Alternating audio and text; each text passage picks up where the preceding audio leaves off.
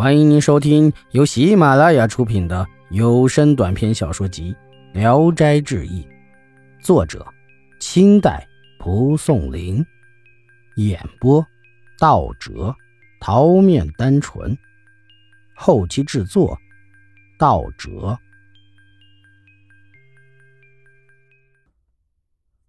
于江，乡里有个叫于江的，他父亲夜里。睡在地头上，被狼吃了。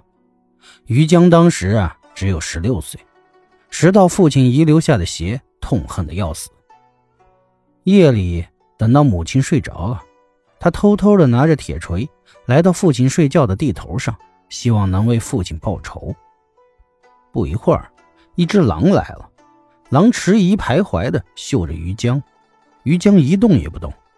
不多时，狼摇着尾巴。扫于江的额头，渐渐又低头去舔于江的大腿，于江仍然一动不动。狼欢跳着直扑上前，要咬于江的脖子。于江急忙用铁锤猛击狼的脑袋，狼立刻就被打死了。于江起身把狼放在草丛中，不多时又来了一只狼，同前面那只狼一样，又被于江打死了。于江一直躺到半夜，再没有狼来，就迷迷糊糊的睡着了。梦见他的父亲告诉他说：“你杀了这两只狼，足以解我的恨了。但领头杀我的狼鼻子是白的，死了的这两只都不是。”于江就醒了，继续躺在原地等着。天亮了，没有狼再来。于江想把那两只狼拖回家。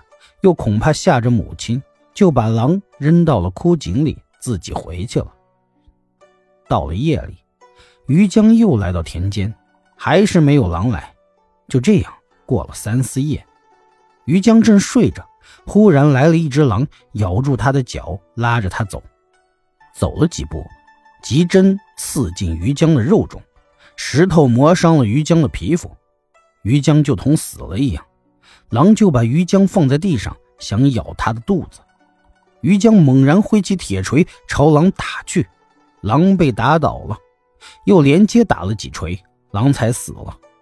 于江仔细一看，真是只白鼻子狼。于江非常的欢喜，背着死狼回了家，这才把报仇的事儿告诉了母亲。母亲哭泣着跟于江来到田间。果然从枯井中找到了两只死狼。易史是说：“农家之流也有这样杰出的人物吗？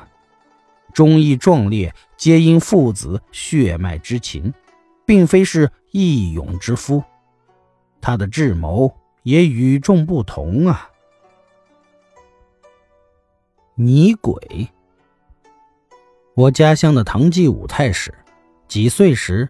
有个表亲带他到寺院玩耍，太史童年胆子很大，见郎中的泥鬼怒目圆睁，琉璃眼球闪闪发光，非常喜欢，便偷偷的挖出琉璃眼球，藏到怀里就回了家。到家后，那位表亲突然得病，不能说话。过了一会儿，他忽然站起来，厉声地说：“为什么挖去我的眼睛？”叫嚷不休。众人都不知是怎么回事，太史才讲了他挖眼睛的事儿。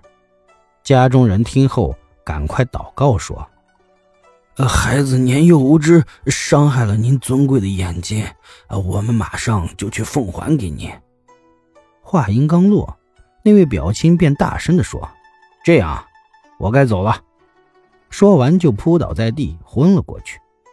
过了很久，他才慢慢的苏醒过来。问他刚才说了些什么，他茫然不知。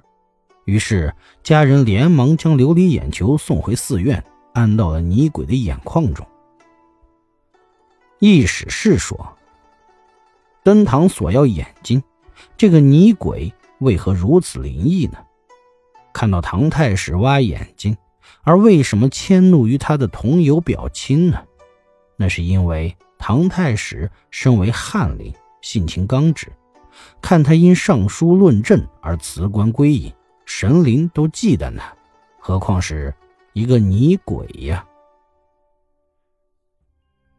本集演播到此结束，谢谢大家的收听。喜欢请点赞、评论、订阅一下。